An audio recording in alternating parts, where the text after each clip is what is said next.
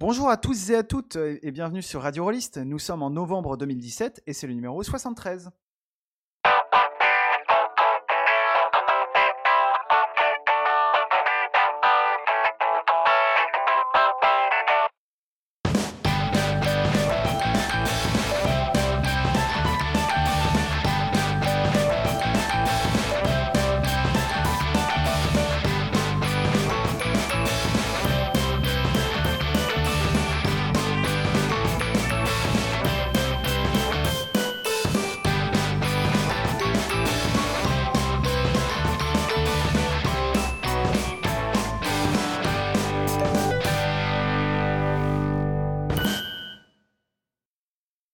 Bonjour à tous et à toutes et bienvenue sur Radio Rollist. Alors pour ce numéro 73, je suis accompagné de Loris, notre correspondant spécial à Barcelone. Hola. Je suis également accompagné de Mickaël, aussi agréable et imprévisible qu'une pluie de météores. Euh, c'est le moins qu'on puisse dire. Bonjour. Et oui. Et, euh, et de moi-même, que, car je suis là aussi. Oh Ouais. Alors, euh, pour ce numéro 73, euh, Michael nous parlera euh, du recueil récemment sorti chez euh, Lapin Marteau, Jouer des parties de jeux de rôle. Loris continuera son épopée euh, à travers le jeu de rôle hispanique en nous faisant un aperçu de la gamme de Aquelar, hein, comme on dit en espagnol. Ouais, ouais. Euh, je préfère faire ça que tu vois faire un accent euh, italien en essayant de parler espagnol. Enfin bref. Et euh, pour ma part, je vous parlerai de Demiurge, le nouveau jeu de Frédéric Sintès. Mais avant tout ça, on commence comme d'habitude par un petit coup de projecteur. Et ce mois-ci, c'est Loris qui voulait nous faire un petit retour sur le salon Essen, où tu étais allé traîner tes guêtres il y a quelques temps, il me semble. Oui, alors, le salon des scènes, j'y suis allé l'an dernier et cette année. Et à chaque fois, c'est quand même euh, quelque chose d'extrêmement impressionnant. Euh, pour donner une échelle de la chose, l'an dernier, c'était 174 000 visiteurs pour les 4 jours. Cette année, c'est 182 000, ce qui est quand même, euh, ce qui en fait l'un des deux plus gros salons du jeu du monde. Ah ouais. Et c'est un salon où on peut jouer. Euh, contrairement par exemple à ceux qui sont allés traîner leur guêtre euh, tristement au salon de Nuremberg où les boîtes sont en présentation mais on peut pas jouer, on les regarde. donc, donc faut imaginer un festival de Cannes, euh, celui du jeu, pas celui du film, mais en beaucoup plus grand avec tous les éditeurs. Donc il y a Asmodée, Asmodée, Asmodée, Asmodée, Asmodée et Asmodée. Et après il y a tous les autres euh, qui couvrent à peu près toutes les petites halles euh, un peu partout et qui amènent des jeux du monde entier. Donc, vous allez me dire qu'est-ce que ça fait sur Radio Rollist Ben, c'est que parmi les jeux, il y a aussi du jeu de rôle. Bon, on va être Mhm. honnête, il y en a pas une quantité phénoménale non plus, c'est pas le cœur du, euh, du salon. Mais il y a quand même, euh, dans les... en fait, il y a neuf halles ouvertes, ce qui s'appelle la, la messe ASN, donc le- l'équivalent de la porte de Versailles. Il y a donc neuf, neuf, euh, immenses hangars remplis de, de gamers et de jeux de société prêts à jouer avec des tables partout et des démos et tout ça. Et dans les petites halles, en fait, on croise pas mal d'éditeurs de jeux de rôle dont on se demande s'ils se sont perdus, mais ils sont bien là. Au rang des grands et des connus, on croise Chaosium quand même, qui vient chaque année avec euh, tout un tas de, suppléments de l'appel de Cthulhu et, euh, leurs petites nouveautés mais surtout pas mal d'éditeurs allemands. Alors moi, mon drame, c'est que quand je passe euh, dans les, dans les halles et que je vois tous ces jolis jeux avec plein de belles illustrations, mais qui sont en une langue que j'arrive pas à lire, ben, ça me fait de la peine. Mais ceci dit, euh, ça permet de voir déjà que le jeu de rôle en allemand, il y a quand même beaucoup beaucoup de choses, et que c'est dommage que ça soit pas plus couvert. euh, c'est au même titre que l'Espagne. Finalement, en France, on voit le, le jeu anglais, anglophone, beaucoup, francophone évidemment, mais alors, ce qui est dans les autres langues, on en a vraiment un aperçu, mais vraiment mineur, quoi. On devrait faire un appel à candidature pour, euh, pour, pour des chroniqueurs euh, qui sont fluents en, en, en allemand, peut-être. hein. Bah ouais, c'est ça. Là, il nous manque. euh, on a, on a déjà couvert le marché euh, hispanophone. Il nous manque le marché allemand. Après, le marché suédois, euh, au passage, et puis euh, le marché polonais, et on va s'en sortir, je pense. Euh, Alors, le marché suédois, on l'a à Essen, puisqu'il y a le mec de. ou finlandais, je sais plus où il est, il y a le mec de Lamentations of the Flame Princess qui vient, avec Hmm. euh, tous ses suppléments et tout. Alors, à chaque fois, je regarde avec envie les, euh, le Vornheim et le Red and Pleasant Land. Puis à chaque fois, quand je vois la taille du livre par rapport au prix qu'il le vend, je suis là, bon, j'ai déjà le PDF, ça, si- ça ira, merci. Et dans les trucs, il y avait Modifius qui était là aussi, Modifius Entertainment. Bon, il faisait la promo de Fallout, le jeu de figurines, euh, pour se taper dessus.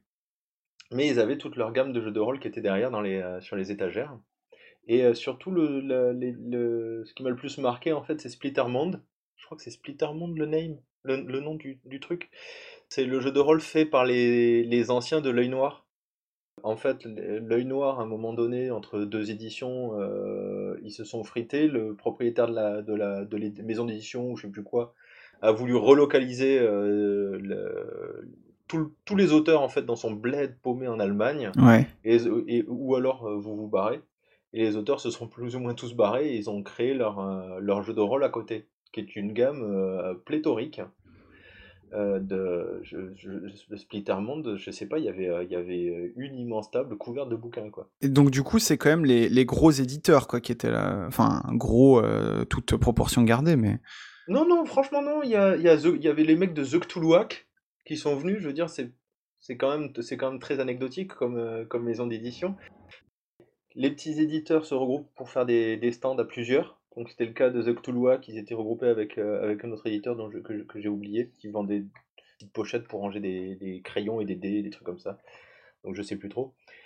Mais euh, voilà, et de manière euh, importante aussi, il y avait des éditeurs qui faisaient jouer aux jeux de rôle. Alors c'était que les jeux allemands, et, et, les conditions sont quand même, pour ceux qui ont fait des jouer des parties de jeux de rôle à la porte de Versailles, ils s'en souviendront, les conditions sont quand même pas idéales.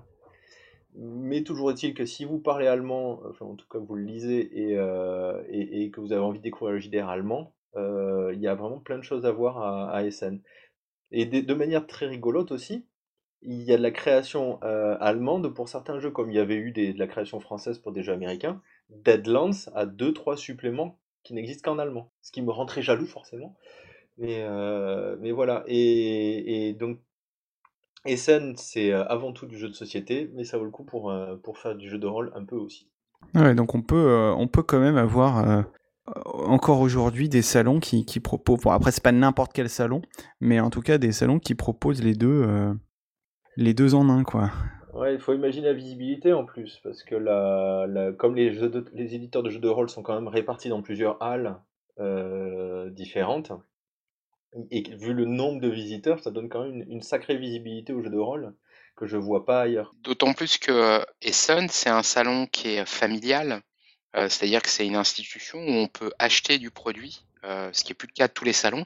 On peut donc consommer, on peut jouer sur place, et généralement, ce qu'on voit, ce qui est assez marrant de voir, quand vous y allez la première fois, c'est assez frappant de voir toute cette population euh, nombreuses et familiales, et surtout les revoir repartir avec des sacs dans tous les sens, parce qu'ils ont acheté mais, tonnes de trucs, et c'est assez impressionnant. Après, vu le volume sonore, vu l'endroit, c'est fatigant, mais au moins vous avez la possibilité de pouvoir jouer, acheter les derniers trucs qui vous intéressent après les avoir testés, par exemple, en jeu de société. Alors c'est vrai, mais je mets un bémol, quand même. Alors, on voit les mecs se balader avec leurs énormes valises euh, de jeu, ça c'est vrai, les valises à roulettes. Euh, j'ai vu quelqu'un avec un, espèce de, triporteur quand même, un, truc à trois roues avec, euh, pour mettre des tonnes de jeux dessus. Par contre, tester et acheter les jeux, c'est vrai pour la grande majorité des jeux. De plateau. Sauf les trucs super hot, ah d'après Board Game Geek, où tout le monde se précipite. Et généralement, c'est tout ce qui est dans la Hall 3 qui est les plus gros éditeurs. Donc, euh, nous, on a voulu tester Photosynthesis, qui est la nouveauté euh, chez Blue Orange cette année. Euh, on y est allé tous les jours pour voir si on, aurait pu on pouvait tester. Il y avait plus d'une demi-heure d'attente à chaque fois. Il y avait plus de boîtes disponibles. C'est 4 jours quand même, jeudi, vendredi, samedi, dimanche. le jeudi à midi, il n'y en avait plus. Hein. Il fallait attendre le dimanche midi si vous vouliez l'acheter, en espérant que des pré-orders, des gens se soient rétractés sur leur, leur précommande. De toute façon, ça je comprends pas parce que le, des trucs comme photosynthèse, enfin les, gros éditeurs, de toute façon, on va trouver leur jeu en boutique euh, la semaine d'après et traduit. ça c'est ça c'est l'effet aussi. Euh, je l'ai eu en premier, euh, tu vois. Enfin, il y a ce genre de choses. J'ai fait dédicacer ma boîte par les auteurs. Le goodies. ouais. ah bah le goodies, ça c'est.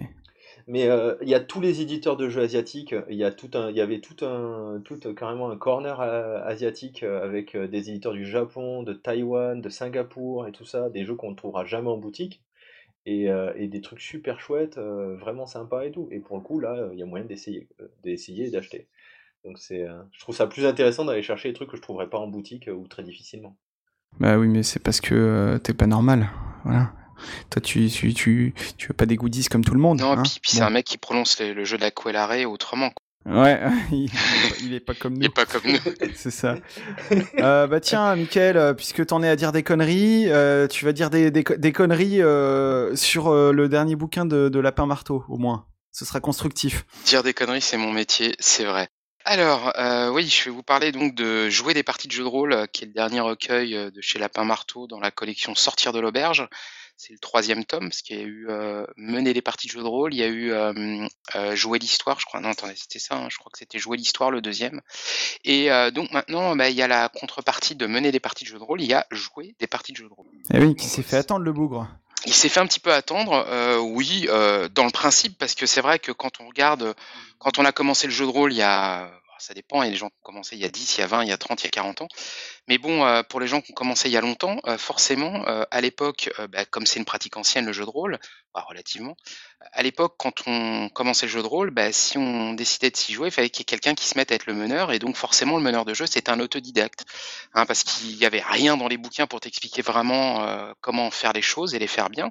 Et donc, tout a toujours reposé sur les épaules du MJ, parce que forcément, si une partie fonctionnait, c'était grâce au MJ. Si une partie partait en sucette, c'était la, force du- la faute du MJ. Bah oui. Et du coup, euh, on a dû déjà attendre vachement de temps avant qu'il commence à y avoir des articles pour euh, aider le meneur de jeu dans, ses, dans, dans son rôle de meneur de jeu. Euh, ok, il y a eu quelques trucs dans les années 80 assez rares, mais assez rares, mais c'est vraiment à partir des années 90 qu'on a commencé à voir dans la presse, dans, dans, dans les livres, dans les suppléments, et puis euh, après, quand Internet a commencé à se démocratiser, de voir des conseils. Ah bah moi je me souviens du, premier supplément, enfin d'un supplément Casus euh, effectivement sur le sujet qui euh, à l'époque euh, moi jeune meneur ça m'avait retourné le cerveau quoi. Mais c'est vraiment tardivement ça, parce que le supplément, le, le hors-série qui avait eu lieu dans la deuxième itération, quoi, deuxième itération, première itération de Cassius Belli, mais à la période où ils faisaient des hors-séries et euh, ils alternaient en fait les jaunes et les rouges, si je me rappelle bien. Et euh, le fameux euh, supplément d'ailleurs euh, hors-série euh, Cassius Belli qui est disponible gratuitement en téléchargement si vous allez chercher un peu à gauche ou à droite légalement. Il y avait plein de conseils, mais évidemment, on s'adressait aux meneurs de jeu à l'époque. Et c'est vraiment, à l'époque, et même pendant longtemps, on jamais, n'a jamais essayé de remettre en cause la responsabilité de, de, ce que j'appellerais la majorité silencieuse, qui sont les joueurs. Pour les gens, et pour les gens qui ont commencé le jeu de rôle, tout reposait sur les épaules du meneur de jeu. Et donc, du coup, c'est maintenant c'est récent qu'on commence à, à trouver euh, dans les magazines et euh, sur Internet des conseils pour les joueurs, parce que jusqu'à maintenant, on a toujours fait pour les meneurs. En fait on, on partait du principe que euh, en fait jouer c'était pas très compliqué, c'était mener qui était compliqué quoi. Exactement. jouer, t'as juste à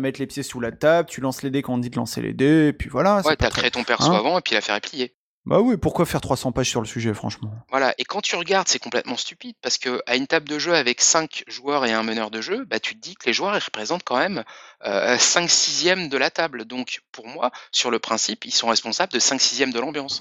Hum, hum. Euh, et donc, euh, quand le MJ il a beau se démettre et se démener et faire ce qu'il peut, euh, et que la partie prend la sauce prend pas, certes il peut être en, faute et à pas avoir assuré, mais euh, voilà, il faut euh, se poser la question des joueurs. Et donc du coup, justement, ce supplément il se positionne là, se dire bah tiens. de la même façon qu'on a fait un supplément pour mener des parties de jeux de rôle et aider les meneurs de jeu à, à avoir une sorte de, à apprendre les compétences qui pourraient être utiles pour s'améliorer, et ben de la même façon, euh, du coup, Lapin Marteau propose un, un ouvrage qui va euh, ben, justement expliquer à force de conseils euh, comment essayer d'être un, un meilleur joueur, non pas le meilleur joueur, mais un meilleur joueur. Donc c'est partant du principe que le lecteur envie de, euh, de progresser. Donc au niveau de la forme, ah, ça se présente sous la forme d'un pavé, comme euh, mener des parties de jeux de rôle, qui fait 368 pages pour 35 euros. Euh, L'ouvrage est or- organisé en tro- trois grandes parties les techniques de base, les techniques avancées et ce qu'ils ont appelé varier les plaisirs, donc des techniques avancées avancées, techniques qui sortent de l'ordinaire, on va dire. Il y a une vingtaine d'articles euh, qui sont illustrés systématiquement d'exemples, de questions, qui ont des fiches de synthèse à la fin. euh, qui prennent différentes formes. La plupart du temps, c'est avec des questions, ça reprend les différentes parties avec des questions. Mais euh, bah, par exemple, à un moment, il y a une fiche d'interprétation, il y a des cas un petit peu différents. Il y a évidemment des bibliographies qui sont une bibliographie qui s'émaille au fur et à mesure des articles, parce que chaque article, à chaque endroit, il y a des notes qui renvoient vers des sites web, des, jeux de rôle, etc., qui surtout ont des référencements croisés. Donc vous lisez, vous lisez un article et il va vous renvoyer vers un autre article un peu plus loin, parce que c'est une notion qui va être abordée de façon plus détaillée plus loin. Et les auteurs justement qui ont été réunis dedans, ils viennent tous d'horizons assez variés parce qu'on trouve une ludothècaire, un sociologue, un improvisateur. Quand je dis improvisateur, c'est dans le sens théâtre d'improvisation. des auteurs, des traducteurs, des podcasteurs, même des gens absolument pas fréquentables de radio rôlistes ou des voix d'Altaride, pour ne citer que. Bref, un panel assez large. Ça, c'est vraiment au niveau de la forme. moi, ce que, ce que, ce que, pour résumer l'objectif tel que je le, je le ressent du, du, supplément, du manuel, c'est que c'est une sorte de manuel des castors juniors des joueurs. Quoi. C'est euh, voilà, c'est euh, euh, un, un, guide qui, un petit peu comme si vous aviez votre Rousseau pour passer votre permis de conduire. Non, non, je, je, grossis le, je, je, je grossis le, le trait, hein, mais le but du jeu, c'est de vous fournir vraiment un, un, guide du joueur qui veut avoir de plus de plaisir autour de la table, dans le sens positif du terme et, et pas graveleux. il veut que l'expérience collective soit vachement chouette, qu'elle soit mieux, et il veut contribuer vraiment à la table, à la fois individuellement et collectivement, euh, pour faire en sorte que ce soit encore mieux et euh, que tout repose pas sur les épaules du meneur de jeu. Cela dit, euh, là, dans, la description que tu en fais au niveau de la forme, notamment avec cette histoire de, renvoi, de fiches de synthèse, etc., c'est un gros bouquin, mais j'ai l'impression qu'il est pensé aussi pour des gens qui vont pas forcément le lire en entier, qui vont aussi aller piocher dedans. Tout à fait, tu as parfaitement raison. En effet, euh, c'est un ouvrage qui est conçu à la fois pour les joueurs débutants, les intermédiaires et les, les vétérans. Tout le monde y trouvera euh, vraiment euh, quelque chose. C'est vraiment tout public, mais il n'y a aucune, et je dirais même qu'il n'y a vraiment aucune obligation de le lire en entier. On peut piocher et c'est même conseillé parce qu'au final, vous allez voir qu'il y a peut-être des sujets qui vont vous intéresser plus que d'autres. Je vous dirai tout à l'heure, moi, quels sont mes préférés, ceux que j'ai pas aimés particulièrement comme article, parce que c'est pas mon trip, mais, tout le monde y trouvera, trouvera vraiment de la matière. Le but du jeu, c'est aussi, avec ce guide, de, prendre du recul sur la façon dont on joue pour s'améliorer. C'est vraiment le, le, truc. Et dans le guide, qui a quantité d'outils qui vous sont proposés, de réflexion, d'exercices, on vous donne énormément d'informations, mais on vous donne jamais une vision unique de la chose en vous disant c'est ça être un bon joueur. Vous devez faire ça, ça c'est ce qu'il faut faire, parce que si vous faites pas ça, vous êtes dans le faux et vous avez rien compris. C'est pas du tout ça. On vous donne plein d'outils, de techniques et d'exercices et vous faites ce que vous voulez. Vous choisissez de la même façon qu'on dit toujours à un maître de jeu, il s'approprie un jeu, après il en fait ce qu'il veut. Là, c'est exactement la même idée pour les joueurs. On leur donne plein de conseils et après, vous en faites ce que vous voulez. Et puis si ça vous fait chier et que vous n'avez pas envie de vous de prendre la peine de, de prendre du recul ou d'améliorer quoi que ce soit, bah, si vous n'avez pas cette envie-là, bah, ça sert à rien de le lire d'ailleurs et d'une. c'est ce que j'allais dire. Du coup, vous n'avez sans doute pas acheté ce livre. Mais s'il y a des sujets, certains sujets qui vous intéressent plus que d'autres, et eh ben justement, c'est l'occasion. Donc voilà, euh, je dirais pour le pour les objectifs de cet ouvrage. Euh, de mon point de vue, il remplit parfaitement le job. Alors, je vais vous parler des articles qui m'ont peut-être moins intéressé euh, en tant que tel. Il y en a trois qui m'ont moins intéressé, mais encore une fois, euh, c'est plus que subjectif. C'est par rapport à ce qui moi me fait triper ou euh, à quel niveau j'en suis entre guillemets si on devait quantifier avec des niveaux. Bah, allonge-toi, allonge-toi sur ce canapé. Voilà, c'est ça. Euh, dans, dans les articles, dans les techniques avancées, les techniques variées les plaisirs, euh, moi il y a trois articles au total qui m'ont moins branché. Il y a un article sur coopérer et rivaliser, c'est-à-dire vraiment essayer de varier, de, d'avancer les choses pour voir mettre en scène justement la coopération et la rivalité, c'est-à-dire éventuellement mettre en place des choses où on va euh, un petit peu se mais on peut aller jusqu'à la grosse dispute et avec euh, toujours la question de faire attention à le joueur, le personnage, la limite entre les deux et qu'est-ce qui est acceptable. Moi, c'est pas quelque chose qui euh, m'éclate de mettre en scène euh, dans le jeu. Je trouve que c'est toujours délicat et ça dépend vraiment des joueurs qui sont autour de la table.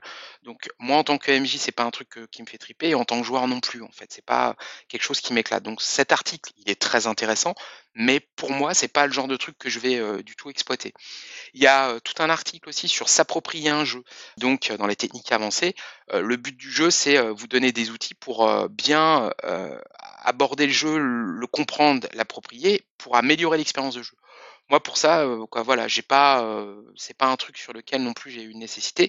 c'est surtout que s'approprier un jeu, c'est facile, hein, il suffit de le prendre en boutique et de courir très très vite, je veux dire. Ouais. Non, et puis quand tu es meneur, tu es habitué en fait à t'approprier un jeu. Donc c'est pour ça, moi comme je suis majoritairement meneur, c'est vrai que j'ai pas, j'ai pas eu de, nécessité. Et la dernière, c'est qui m'a moins plu, c'était un article sur jouer des génies. Donc tu vois, jouer un Sherlock Holmes par exemple, ou jouer un, je sais pas, un Tesla ou un autre. Euh, moi, c'est vraiment pas une, euh, euh, une, recherche que j'ai, une envie en tant que joueur de mettre en scène ça. Il donne énormément de techniques pour essayer de t'expliquer comment faire et comment vraiment réussir à mettre en scène ça. Moi, c'est le genre de perso qui me fait absolument pas triper à jouer. Donc voilà, ça me ça me correspond pas. Donc pour vous dire que ça ratisse l'argent en principe, mais bon, on y prend ce qu'on veut. Donc ça, c'est pour les trucs qui m'ont ouais, pas plus quoi, que j'en ferai rien en fait, ni plus ni moins. Et par contre, dans les articles que j'ai vraiment préférés, il y a l'article qui pour moi est un sujet qu'on a que j'ai jamais vu ailleurs jusqu'à maintenant, qui est créer du jeu pour les autres. Donc c'est tout, ce qui tourne autour de, bah, pour une fois, un article qui va vous expliquer comment arrêter de s'occuper que de sa gueule à la table et de mettre en avant son perso, et au contraire tout un ensemble de techniques pour pouvoir vous aider à aider les autres joueurs à s'amuser davantage euh, à la table en, le, citant leurs points forts, en s'intéressant à leur avis, en donnant du poids à ce qu'ils disent.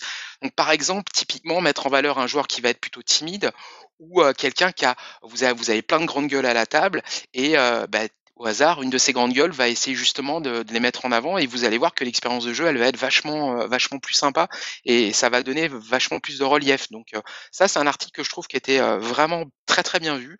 Euh, j'ai jamais lu ça avant euh, ailleurs et j'en suis très content de l'avoir lu et je sais que je vais euh, l'utiliser et me dire bah voilà me faire dire bah tiens aujourd'hui cette partie je vais faire attention de faire ça parce que je trouve que c'est bien vu. Il y a un autre article qui s'appelle faire d'un incapable un héros qui m'a fait non pas hurler de rire, mais que j'ai trouvé la même façon dans ça, c'est dans Varier les plaisirs. J'ai trouvé absolument génial. Donc, vous avez créé un perso qui est une truffe. Vous avez fait des jets de caractère de merde. Votre perso, il est ultra spécialisé. Euh, mais euh, vous, avez, vous faites un voleur et vous êtes dans un univers où tout le monde fait que se, bastonner. Et vous êtes donc le, pauvre petit gars, ou vous êtes le médecin dans un univers où il y a très rarement besoin de faire des soins. Bref, vous êtes le, gars qui sert. vous avez le sentiment de servir à rien. Et tout l'article s'intéresse à justement vous expliquer que d'abord qu'un perso faible, c'est un héros en devenir. Et vous donner tout plein de techniques pour pouvoir vous aider à justement tirer votre épingle du jeu et à devenir une partie vraiment importante du jeu, au même titre que les autres, malgré vos faiblesses techniques. Et donc, euh, ça, cet article, j'ai trouvé euh, vraiment super intéressant. Alors, il est écrit par Sandy Julien, qui est quelqu'un que je pratique parce que c'est un de mes joueurs. Ah bah voilà, bah oui, non mais la vérité au grand jour. Et, je l'ai vu, et je l'ai vu jouer parce qu'il joue justement à ma, ma, campagne de Star Wars. Il joue un, un docteur qui est très bon docteur, mais à côté là, qui, est alcoolique et tout ce qu'on veut. Et il arrive, c'est-à-dire non seulement il, écrit, et il écrit sur un sujet qu'il maîtrise, mais il le pratique tous les jours, et, j'adore. Et il arrive à, rendre un personnage vraiment faible, quelqu'un d'hyper attachant et, qui a une place centrale dans, dans, la campagne. Donc voilà, il, il fait pas qu'en parler, il le fait réellement en vrai. Bon, cet article, j'ai vraiment, vraiment beaucoup aimé. tu, tu, tu, peux témoigner donc voilà, euh, ça marche. qui... ça marche, ça marche. Voilà, si vous voulez avoir la preuve, vous aussi, invitez Sandy Julien chez vous. Exactement. Proposez-lui une partie, vous verrez. Et le dernier article que j'ai trouvé génial, de la même façon que j'avais jamais vu ailleurs. Après, j'ai jamais fait de théâtre d'impro de ma de ma vie. Il y a un article qui s'appelle S'entraîner dans Varier les plaisirs, euh, qui met en avant 10 exercices issus du théâtre d'improvisation pour travailler en fait. Alors c'est le but du jeu, c'est un petit peu comme des échauffements avant le début d'une partie. C'est tout plein d'exercices qu'on vous propose et qui vont vous permettre de travailler des compétences comme l'écoute, le flow, l'interprétation des émotions, l'interprétation des statuts sociaux, le fait de dans vos discours d'aller à l'essentiel et d'essayer de garder vraiment éviter d'en faire des tonnes, de faire du cabotinage, d'occuper l'espace, mais d'aller vraiment à l'essentiel de l'information, ou par exemple développer la communication non verbale en, décrivant ce que fait votre personnage, c'est-à-dire sans utiliser des, tirades, mais faire passer des choses vraiment intéressantes. Pour moi, c'est un article qui est vraiment essentiel, qui sort vraiment de l'ordinaire, qui est absolument génial de mon point de vue, hein, on est dans la subjectivité. Euh, ça m'a vraiment donné envie de, le tester euh, avec euh, autour de la table parce qu'il y a des trucs qui sont juste géniaux dedans, quoi. Et ça m'a, ça vous donnera peut-être envie de faire du théâtre d'impro aussi, hein, c'est possible. Bah sur, sur un sujet un peu connexe, parce que j'ai l'impression, d'après ce que tu dis, que là, le bouquin de Lapin Marteau euh, parle pas tout à fait de la même chose, mais sur la question des, des entraînements et surtout des échauffements, on renverra évidemment euh, au blog euh, d'Eugénie qui a fait toute une série d'articles sur les, le bien fondé des ateliers en jeu de rôle avant les, parties. Et c'est vrai que bah, depuis que moi je, joue un peu avec, avec Eugénie, j'ai testé plusieurs fois des ateliers comme ça pour se pour se, s'échauffer avant la partie et ça marche super bien quoi. Bah moi ça vraiment ça m'a ça m'a vraiment bluffé ces 10 exercices ils sont euh, ils sont super intéressants.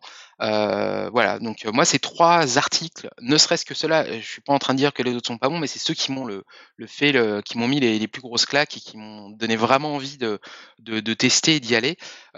j'ai trouvé ça que c'était très très bien. Pour pour conclure sur l'ouvrage de très loin c'est mon ouvrage préféré de la collection de Lapin Marteau. Euh, non pas que les autres soient mauvais. Euh, ceci dit, j'ai pas joué, j'ai pas lu, j'ai joué l'histoire.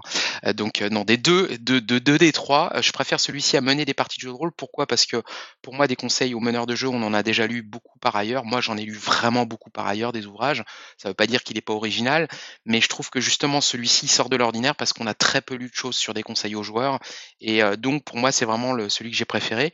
Euh, c'est évidemment euh, l'ouvrage que j'aurais aimé lire euh, à mes débuts quand j'ai commencé le jeu de rôle. pour vous donner un exemple, il y a un article sur comment survivre à votre premier donjon et ou à vos donjons en général dans, dans les techniques de base. Et, et, l'article, quand j'ai vu l'article, je me suis dit non mais franchement, qu'est-ce que ça a à foutre là? Qu'est-ce que j'en ai à foutre de cet article? Et j'ai lu et là soudainement je me suis dit putain mais c'est vachement bien cet article en fait. j'ai adoré en fait l'article, j'ai trouvé vraiment très bien. Alors je fais plus vraiment de donjons, c'est rare, mais si j'avais lu ça, si on avait lu ça à, notre table à l'époque, euh, quand on a commencé les donjons, nos donjons auraient été beaucoup plus euh, fouillés, beaucoup plus intéressants, beaucoup plus cohérents, et euh, ça nous aurait aidé à la fois à survivre du côté joueur, et le meneur, il nous aurait proposé des, donjons qui auraient été bien meilleurs que ce qu'on pouvait trouver dans le commerce à l'époque. Donc je trouvais vraiment super cet article. Donc voilà, c'est des trucs que j'aurais aimé lire quand j'ai commencé il y a une trentaine d'années. J'espère qu'il y en aura d'autres, évidemment, qu'il y aura une, 2.0 de, de, se jouer des parties de jeu de rôle, parce que j'espère que chez Lapin Marteau ou ailleurs. Hein, pour moi, il y a vraiment besoin aujourd'hui d'occuper l'espace avec des conseils pour les joueurs. Parce qu'il y en a trop peu. Et après, pour lire un ouvrage comme ça, il y a un postulat de base, c'est d'être prêt de sortir de sa zone de confort, parce que il faut avoir envie de s'améliorer, d'évoluer dans sa pratique de joueur, et accepter de sortir de sa zone de confort. Si évidemment on répond pas à ces postulats, ces deux postulats, vouloir évoluer dans sa pratique et sortir de sa zone de confort, je pense que ça sert à rien de se pencher sur l'ouvrage. On est passé à côté de l'objectif de base. Après, c'est ce que tu disais, on en revient à ce que tu disais au début, c'est-à-dire que, à mon avis, de toute façon, si tu veux euh, pas t'améliorer, si tu veux pas te remettre en question, a priori, t'as pas acheté le bouquin. Alors après, l'autre euh, possibilité, c'est que ton MJ t'offre ce bouquin à Noël euh, en te disant, tu comprendras. Et donc là, tu te dis, bon, ouais, faut peut-être que je fasse un truc, quoi. Mais vous voyez, dans, les, dans, les sujets qui sont abordés, dans les techniques de base, évidemment, on, on aborde la création de perso, le développement du perso au fur et à mesure de la campagne, l'interprétation, les, ce qu'ils ont appelé le garder la balle en l'air, qui est un article de Cédric Ferrand sur euh, euh ben, en fait les comportements qu'il faut, qui, les règles à pas transgresser, les comportements entre guillemets toxiques qui sont abordés de façon plus détaillée vers la fin. Mais euh, et le jouer ensemble, qui, est, qui est écrit par par Emmanuel Garbi, l'un des créateurs de John Doe. Donc il y a, vraiment dans les techniques de base, si vous voulez déjà, il y a, l'essentiel. Moi, c'est vrai que forcément, ce qui m'a intéressé plus, c'est les techniques avancées et varier les plaisirs, parce que bah, euh, j'ai retrouvé des choses que je, je, maîtrise dans les techniques de base, même s'il y a quelques petits trucs par-ci par-là. Mais voilà, donc c'est chacun, chacun son truc. Quoi. On y trouve ce qu'on a envie et on y trouve ce qu'on est prêt à, à, à, travailler, tout simplement. Voilà pour ce que j'avais à en dire de, de, mes bêtises. Je ne dis pas toujours que des conneries, bah, euh, mais j'essaie de faire en maximum. C'était presque intéressant, dis donc. Oula, tu me fais peur là. Non, mais je, pense que t'as pas fait exprès. Non. euh, eh ben non, mais euh, un grand merci, Michael. Et euh, sans plus attendre, c'est à moi et je vais vous parler donc de Demiurge, comme je disais tout à l'heure, qui est le nouveau euh, jeu de Frédéric Sintès. Donc Frédéric Sintès, c'est notamment l'auteur de Prosopopée précédemment, dont d'ailleurs c'est absolument une honte, on n'a jamais parlé sur Radio Rollist, il faudrait finir par le faire. Euh, bah, du coup, on commence par la fin, donc en parlant de euh, Demiurge. Donc Demiurge, euh, c'est un gros bouquin hein, euh, assez classique au niveau de sa forme, donc 234 pages hein, quand même, format à peu près poche. donc voilà, un gros bouquin qui est disponible sur Lulu où on peut l'acheter 10 euros le PDF et 30 euros en dur. Euh, moi, je suis un grand fan de Protopopée, en fait, donc euh, euh, je, dès le départ, été intrigué par ce jeu, et puis notre ami Steve, qui a trahi sa maison d'origine en, allant faire des, chroniques sur Humu, le, blog de Cédric Ferrand, il a fait une critique du jeu, et ce qu'il en a dit m'intriguait pas mal, et donc j'ai eu envie d'aller voir un petit peu de quoi il retournait. Alors, Demiurge, c'est un jeu euh, tout simplement euh, euh, où on joue des adolescents qui sont dotés de, pouvoirs démiurgiques, comme le nom du jeu l'indique, et qui vont essayer d'utiliser ces pouvoirs pour poursuivre leur idéal, en fait. Le, cadre du jeu, enfin le pitch du jeu, c'est vraiment ça, c'est des adolescents, ils ont des pouvoirs, et ils vont essayer, avec ces pouvoirs, de d'accomplir un idéal. Voilà. Donc euh, moi ça m'intriguait pas mal parce que ça recoupait quand même euh, pas mal de propositions ludiques euh, que j'aime bien, des trucs de drama, jouer des ados, c'est un truc qui me plaît bien aussi actuellement. Donc, donc tout ça, tout ça était plutôt fait pour me plaire au départ. On verra que c'est à moitié réussi, mais quand même un petit peu alors sur la forme, bon, je, passe rapidement. Hein, c'est pas ce qui est le plus intéressant à dire sur le bouquin. Il y a un petit détail, enfin deux petits détails quand même que, que, je relève. Le premier, c'est que Frédéric Sintès fait le choix tout au long du bouquin de tutoyer le MJ. Alors j'ai pas trop compris pourquoi, j'avoue. Enfin, disons plutôt que ça c'est pas justifié, tu vois, comme par exemple l'utilisation de joueuses euh, chez Lapin Marteau qui, qui est justifiée et, et, dans, pour le coup on, comprend euh, pourquoi il y a une note d'intention. Là il y en a pas et c'est vrai que comme ça sort un petit peu de ce qu'on fait d'habitude, euh, ça m'a un peu surpris. Bon, ah. il n'y a pas de note d'intention dans le, dans le jeu en fait. pas pas, pas là-dessus en tout cas. Il y a des notes d'intention sur pourquoi ce jeu, pourquoi ces thématiques, etc. Mais pas là-dessus. Après bon, franchement c'est un détail. Hein. tout comme voilà le, le, style des dessins, je suis pas super fan. Il y a un style euh, un petit il y, a un côté un petit peu manga, euh, alors sans que ça, ça, tire vers le dessin japonais, hein, mais euh, ça m'a fait penser un petit peu aussi au, dessin de hum, la, dernière édition de Nobilis par exemple, qui sont en soi, on peut pas dire qu'ils soient ratés, mais qui sont d'un style très particulier et qui peut-être du coup tranchaient un petit peu avec ce que moi j'avais dans la tête comme, comme représentation visuelle du jeu. C'est peut-être pour faire l'ambiance ado, si tu veux, les ados, lecteurs de manga qui se tutoient, tu vois, rester raccord sur la thématique Ouais, ouais, ouais, effectivement, moi je l'ai, je l'ai senti comme ça. Et, euh, et là encore, hein, bon, euh, c'est, pas. Euh, bon, il y a, y a, je sais plus combien il y a d'illustrations dans le jeu, mais au pire, tu tournes la page, c'est pas très très grave. Alors maintenant, au niveau du, du, fond du jeu, au niveau de son background, bah, le, le, l'univers est assez léger en fait, mais c'est complètement à dessin pour le coup. Ça, c'est, c'est à peine plus ce que, que ce que j'ai décrit tout à l'heure. On a, ça se passe plutôt en France. Euh, dans un monde, euh, on va dire une réalité alternative à la nôtre, dans laquelle il y a un certain nombre de personnes qui sont des démiurges, donc à la fois des, PJ, les PJ et, des PNJ, mais ça reste un petit nombre de personnes sur tout le territoire. Et euh, sinon, la société, c'est quasiment la même que la nôtre, à part peut-être quelques sociétés secrètes, un parti politique qui cherche à taper sur les démiurges, comme chez nous, il y a des partis politiques qui taperaient sur les étrangers, par exemple. Mais c'est à peu près tout, quoi. L'idée, le, il y a un feeling un peu à la X-Men, tu vois, sur, euh, sur ça, euh, qui est euh, donc une société proche de la nôtre, mais dans laquelle certaines personnes auraient des pouvoirs, et qu'est-ce que ça change pour ça, quoi. Ce que ça veut dire, c'est que la société est au courant de l'existence de gens des pouvoirs. Tout à fait. D'accord. Après, là aussi, hein, c'est pas trop, c'est pas trop développé. On comprend qu'en fait, le but, c'est de s'approprier l'univers un maximum, de mettre les PJ au centre de l'arène et au fur et à mesure des parties, d'étoffer tous ces détails qu'on n'avait pas dès le départ. ce qui là aussi hein, est vraiment ce que font maintenant la, plupart des jeux un petit peu de, ce type-là. Et moi, je préfère ça finalement à un background ultra touffu où tu dois te rappeler du nom des 53 organisations, etc. c'est peut-être parce que je vieillis et que j'ai le cerveau en compote, mais ça, j'y arrive plus. Donc là, peut-être que c'est un petit peu trop esquissé. on n'est pas tout à fait dans le juste milieu, mais je préfère quand même ça que l'inverse, quoi. Ce qui est en plus logique parce qu'en fait le jeu tourne vraiment autour des PJ et notamment autour d'un système de canevas euh, pour les scénarios. Donc euh, en fait euh, le MJ, on, j'en reparlerai tout à l'heure, hein, mais va préparer une relation map des PNJ et de leurs conflits internes et puis va mettre les PJ au milieu de ce, ce canevas et son seul boulot MJ ce sera de réagir à ce qui se passe. Donc l'idée c'est en fait de renvoyer les PJ à la difficulté d'atteindre leur idéal à euh, le fait que ben, gérer ses pouvoirs dans un sens bénéfique, alors qu'il y a tellement d'opportunités pour euh, les, les, les, utiliser pour euh, son propre bien, etc. Mmh. bon, là aussi, hein, on est dans des thématiques assez classiques du jeu de super-héros. On est dans une ambiance un peu à la Misfits, en fait, finalement, pour ceux qui connaissent la série. des ados avec des pouvoirs, même s'ils ont les meilleures intentions du monde en tête, ça ne peut pas bien se passer. Hein. Euh, et là, le, jeu, c'est vraiment ça, en fait. Hein, des dilemmes et puis les conséquences de ces dilemmes à chaque fois. Des pouvoirs et des hormones. c'est ça, exactement.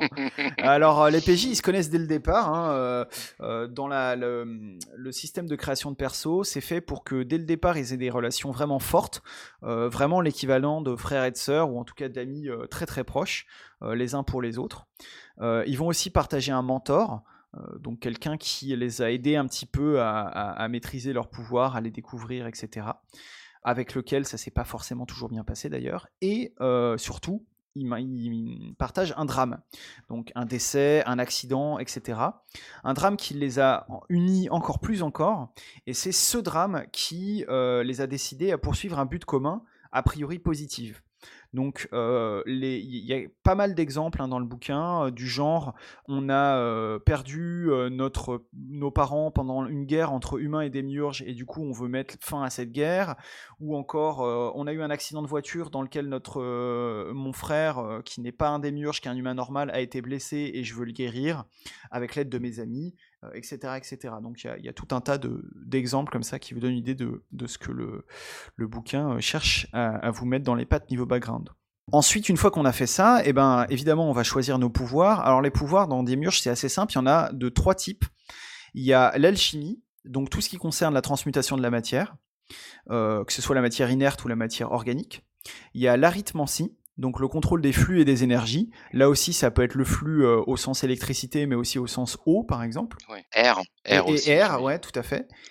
Et euh, la psychométrie, donc c'est euh, avoir accès à l'esprit des individus, mais aussi à la mémoire des objets, et évidemment pouvoir éventuellement modifier ce qu'il y a dans l'esprit des gens, quoi.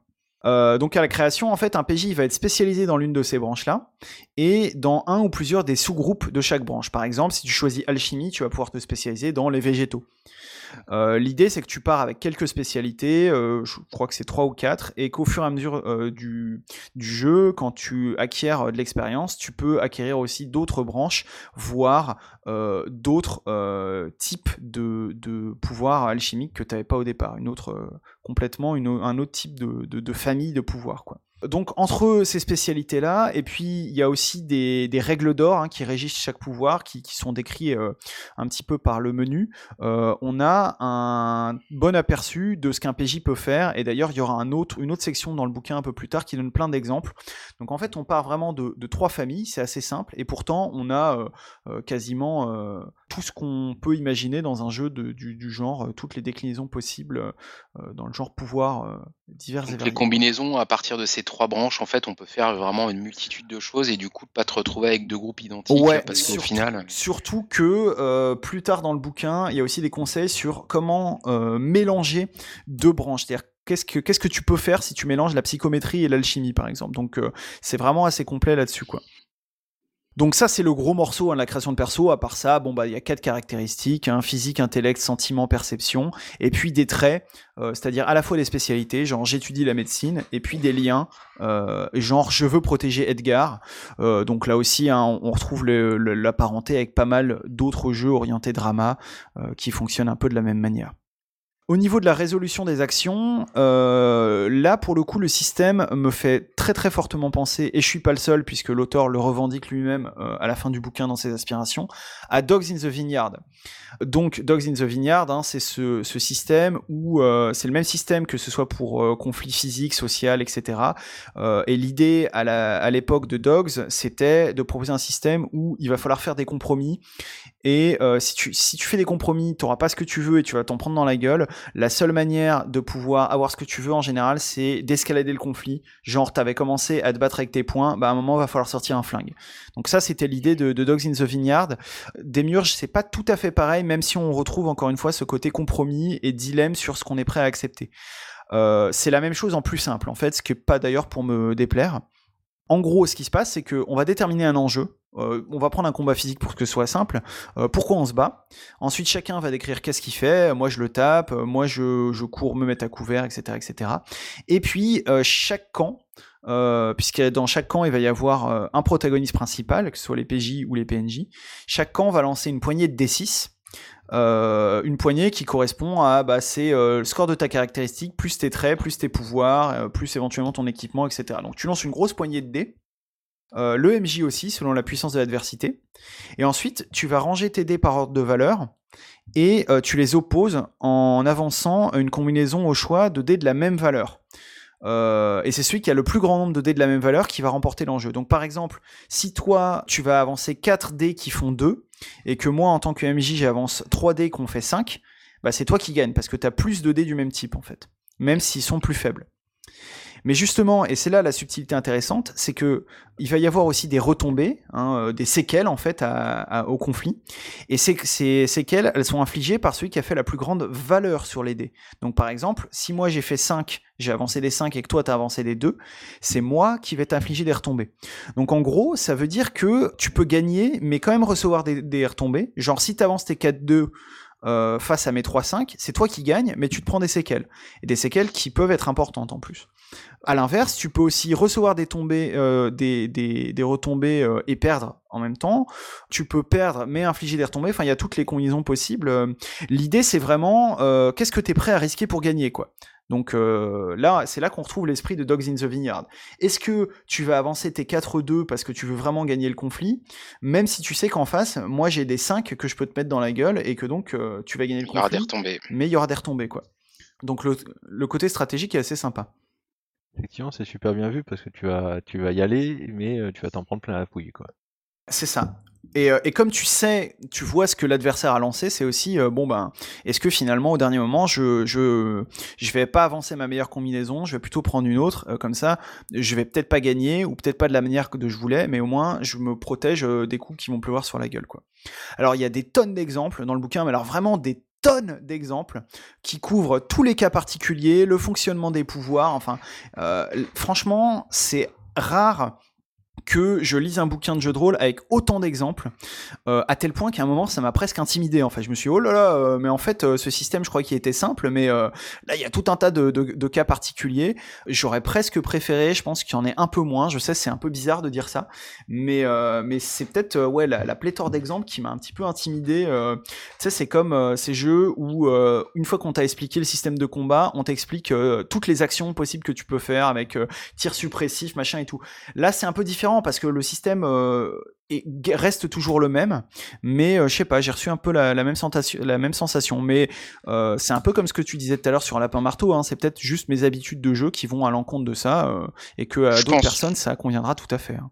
Faut pas garder ça de côté, faut bien y penser. C'est vrai qu'on a, on a des habitudes et malheureusement, c'est un prisme qui nous, on est des vieux cons, hein. influence. Ouais, ça. En plus, toi, t'es docteur, donc c'est encore. c'est ça. Après, au niveau des, des scénarios, donc, bah là, c'est assez rapide, hein, puisque euh, il tourne entièrement autour d'un système de canevas, hein, comme je l'ai mentionné tout à l'heure. Alors tout à l'heure, j'ai dit les mots magiques, un relation map. Euh, bah ouais, c'est Smallville. Hein. Et là, euh, ça y est, tu l'as casé. Je me demandais quand est-ce que tu caserais le monde. Ah, mais c'est que pour ça que t'aimes bien ce jeu en fait. Bah écoute, ce qui est marrant, c'est que Smallville, il me semble, ou peut-être que j'ai lu trop vite, mais il me semble que c'est pas revendiqué dans les influences. Mais pourtant, c'est vraiment ça. Hein. Là aussi, c'est très très détaillé à ce niveau-là. T'as une méthode pour créer ton propre canevas qui, qui est très efficace et très clair. Euh, l'idée, c'est de faire un schéma d'opposition. Euh, en gros, tu prends trois PNJ.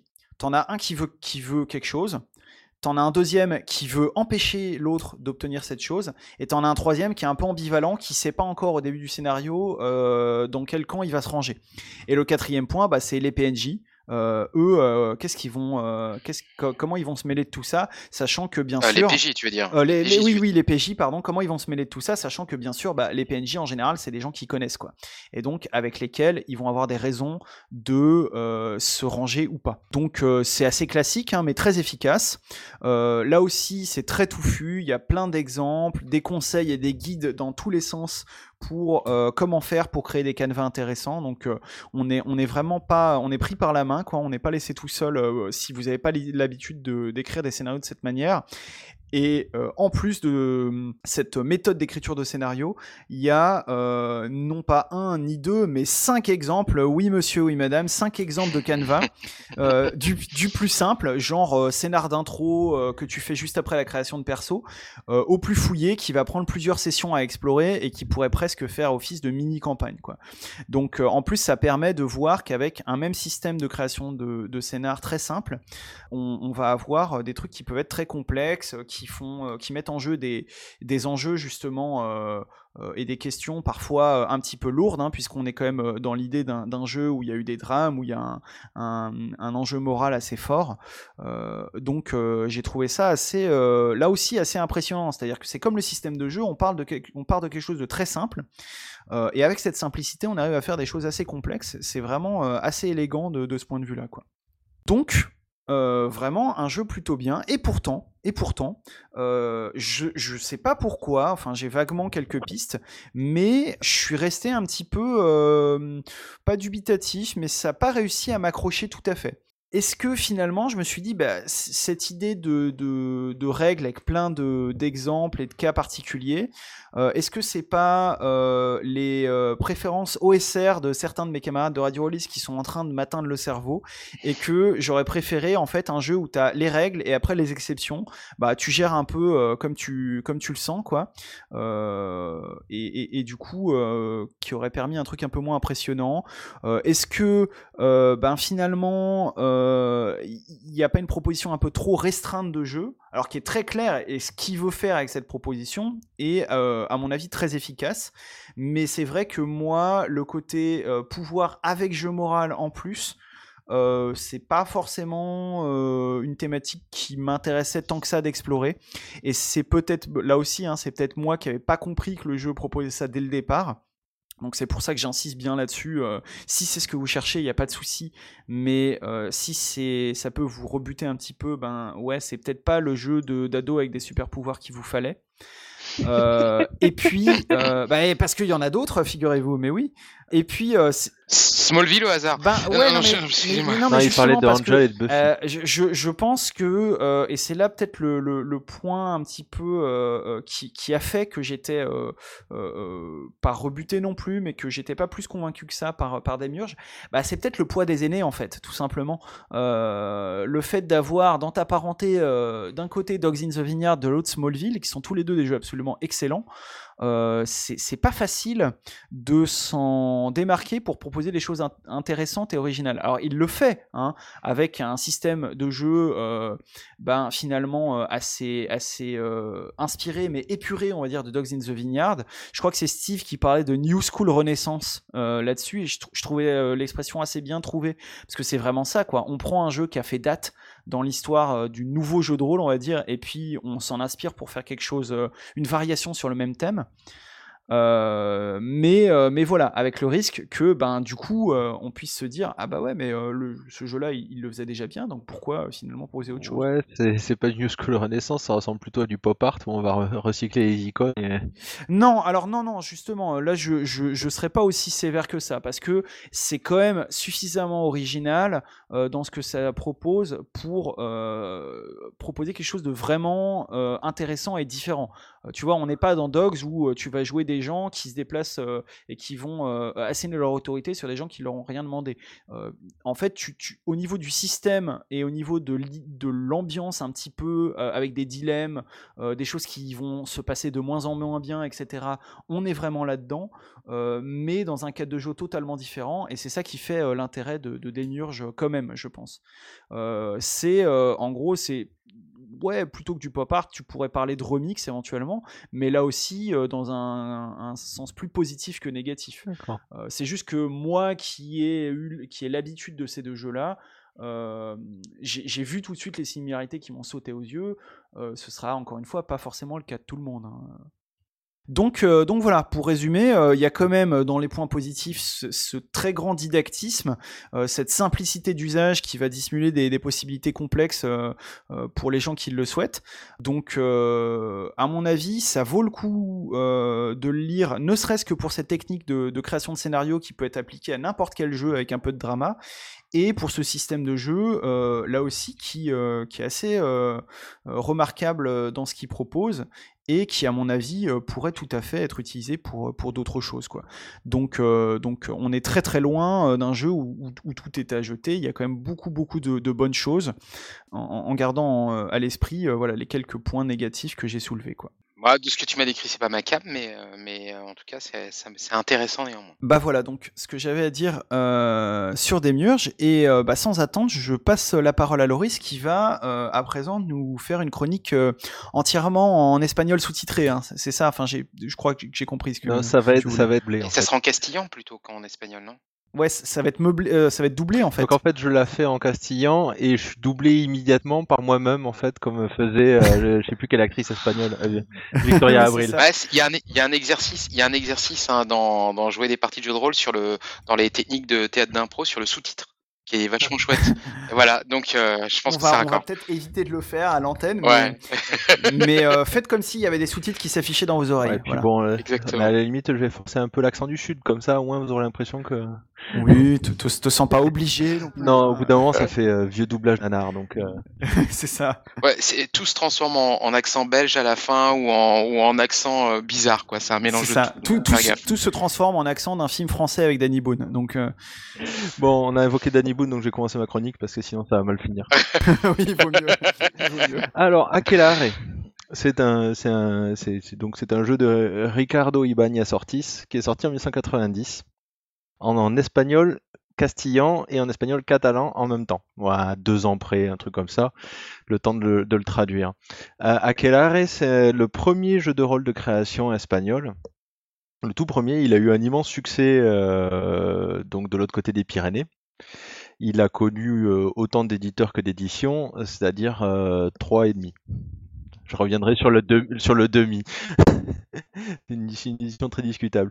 Euh, L'anecdote sur l'édition catalane, c'est qu'elle a été payée par la Generalitat de Catalunya qui a demandé, euh, enfin qui a fourni les fonds pour que le bouquin de base soit traduit en catalan. Oh, la classe. Donc il, ex- il y a un tirage extrêmement confidentiel et assez dur à trouver, mais on peut le trouver en scan euh, illégal mais euh, toléré par les auteurs euh, sur les réseaux internet. Globalement, on peut trouver toute la gamme de manière plus ou moins tolérée par les auteurs euh, sur internet si on cherche un peu. Voilà, c'est pas légal, mais c'est pas non plus. euh, Enfin, les auteurs sont au courant. Voilà. Donc, Aquelarre, c'est un jeu qui se déroule dans l'Espagne du 13e, 14e siècle. La date n'est pas précisée.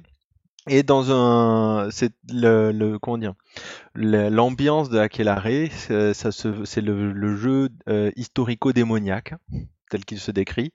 L'idée, en gros, c'est de, c'est qu'on est dans dans le Moyen Âge tel que vu euh, par les gens de, de l'époque, c'est avec tout ce qui est mythes et légendes qui sont réels.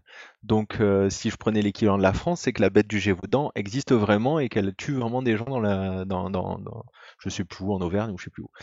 Bref, dans le Gévaudan, je suis con. oui, tout simplement. Eh ben, tout simplement. Euh, ben, la- là, c'est la même chose en Espagne. Donc, l'idée, en gros, de ce, ce 13e, 14e siècle un peu sulfureux, c'est qu'on est quand même dans une époque euh, où la, religion est très forte, mais il y a quand même une forte terreur euh, de bêtes qui, habitent au croisement des chemins, euh, les démons, les, dragons, tous ces genres de, de, créatures, les lutins, etc., qui, qui hante les, les sous-bois de l'imaginaire du Pécor de l'époque. L'autre partie, c'est que ça c'est un jeu qui se veut résolument historique. Donc, euh, il couvre euh, l'idée qu'au XIIIe et XIVe siècle, la Reconquista n'est pas terminée. En gros, la, le, royaume d'Espagne, il ne faut pas oublier que la, péninsule ibérique a été sous le règne arabe pendant un, ben, un millénaire à peu près et que, le, et que si au, au, au 13e, 14e, la Reconquista est bien entamée, donc euh, l'Espagne reste un pays fragmenté. Il y a plusieurs royaumes, il y a plusieurs langues, euh, et au sein même de, chacun des royaumes, les religions font qu'il y a des, sociétés qui vivent plus ou moins en bonne entente et plus, de manière plus ou moins euh, séparée. Donc si je prends le, royaume de Grenade, euh, qui est le dernier, euh, la, comment dire, la corniche à laquelle s'accrochent encore les, morts à l'époque. il y a donc dans, dans, la ville de Grenade, il y a les musulmans, euh, les catholiques, les chrétiens convertis à l'islam, les mozarabes, les juifs, et qu'est-ce que j'oublie? Et j'oublie les, les musulmans convertis au christianisme. ce sont des sociétés, euh, c'est lorsqu'on va créer son personnage, en gros, euh, vous pouvez jouer un noble euh, Aragon, du royaume d'Aragon, qui parlait catalan, ou un mozarabe du royaume de Grenade, qui, sera, donc musulman, mais d'origine chrétienne, et qui parlera les deux langues. Donc c'est quand même un ensemble de cultures réparties qui permettent pas mal de créativité au niveau des scénarios. Et ça, c'est dès la première édition. C'est-à-dire que le défaut de la première édition, c'est que vous tiriez tout ça au hasard, sans aucune chance d'avoir un groupe solide et, uni dès, le début de la, partie. Dans la, la, troisième édition, on crée les personnages différemment pour éviter ce problème-là. Alors, la première édition, elle a connu une dizaine de suppléments. Euh, ça a été des, livres qui, ressemblaient plus ou moins à des bandes dessinées, en gros euh, A4, couverture rigide, euh, dans les 60-70 pages maximum.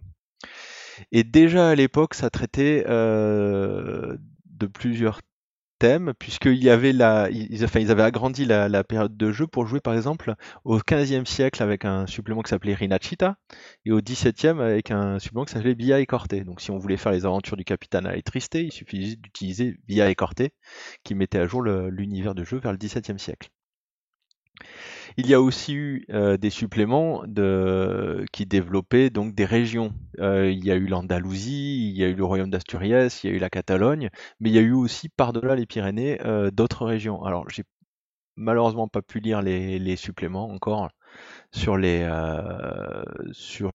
autres royaumes, il y a eu toute une série apparemment, soit sur la France, soit sur plus loin, je sais pas trop où. Ouais, donc là, on a, ça, veut dire que tu as quand même un gros gros truc. Quoi. Ouais, et là, j'y reviendrai, mais la V3, pour la troisième édition, ils annoncent un supplément sur euh, le reste de l'Europe et le chapitre français serait déjà écrit. Puis pour la V4, le reste du monde, comme ça, on aura tout fait. voilà, on aura tout fait, toutes les époques. Euh. Bref, il y a eu aussi des scénarios qui sont, qui sont avérés assez mythiques à l'époque. je commencerai par le, le, scénario le plus marquant qui est Danse macabre qui est une série de, scénarios avec un fil conducteur où les personnages accompagnent un noble pour son ce qui va être son dernier voyage en fait. Et en gros ça va être une étape un scénario. Mais l'ambiance qui se dégage de, chaque étape qui est très euh, il y a, y a, un côté euh, soit le nom de la rose très sombre euh, très écrasant avec des enquêtes il y a, une enquête dans, dans, un monastère et assez sombre il y a aussi des, des, aventures qui, sont plus fantastiques, qui, touchent en fait le, cet, aspect des contes et, des, mythes de l'époque. Donc on, est inquiet de savoir s'il n'y a pas un loup dans la forêt, etc. Et toute cette ambiance est super bien amenée avec une, campagne qui est très chouette. Et chaque scénario, quels que soient les recueils dans la première édition, il y avait un petit supplément historique à chaque fois. C'est-à-dire que euh, vous avez le scénario et 3-4 pages qui traitent du sujet d'un sujet des sujets qui étaient abordés dans le scénario. Que ça soit, euh, je sais pas moi, les, les, les, monastères à l'époque, ou euh, la peste noire, ou tel aspect de la religion à tel endroit, etc. Ça fait penser un peu à Maléfice dans le principe. Oui, on peut le rapprocher. L'époque est pas la même, mais l'ambiance euh, est, est Oui, oui, très non, très je parle dans la. similaire. ouais. voilà. Effectivement, c'est une bonne comparaison. Alors, il faut parler, on va parler de la deuxième édition, et par là, on va parler de la, de l'affreuse version française qui est, qui est sortie à l'époque. Ouais, parce que justement, j'allais dire, pour une fois que tu nous parles d'un jeu de rôle où on peut se le procurer en, en langue de Molière, c'est cool. Non, C'est pas, tout cool? à fait Molière. D'accord, la, la langue de Koé alors. Ouais, voilà, si, euh, s'il s'oubliait des fois en espagnol.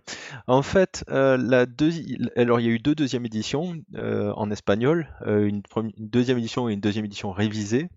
Alors je sais plus si la deuxième édition tout court, elle est éditée encore par Joc International, qui était, un éditeur catalan, ou euh, et l'éditeur de la première édition, ou si ça avait déjà changé, mais la deuxième édition révisée a été éditée par euh, la Cara de Pandora, la boîte de Pandora. Et c'est l'édition la contestée euh, de, de- de la série. Et c'est celle qui a été traduite en français, mais elle n'a pas été traduite par des Français. Ou j'ai pas l'impression. Il y a des phrases en espagnol dedans qui sont restées, Ouf. par exemple. Ah, ça, ça peut être un problème de ma... ça peut être un problème de maquette. Non, ça. non, il n'y a pas la phrase en français à côté, c'est- il y a juste le passage en espagnol.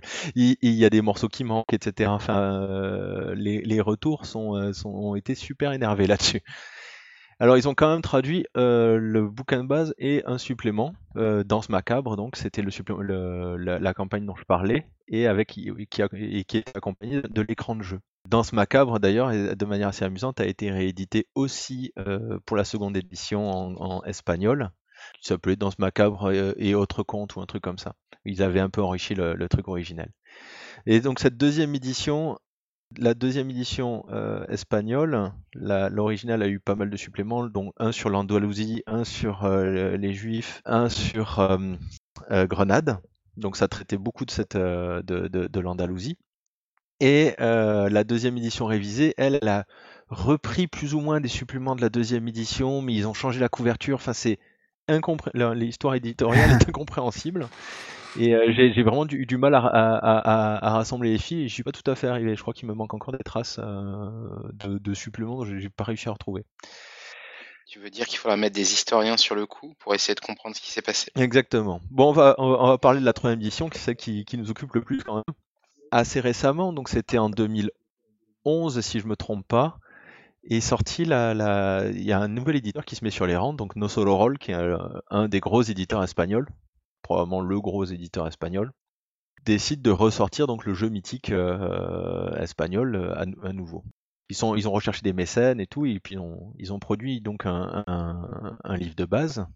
Il y a eu plusieurs tirages, je vais pas vous embêter avec ça.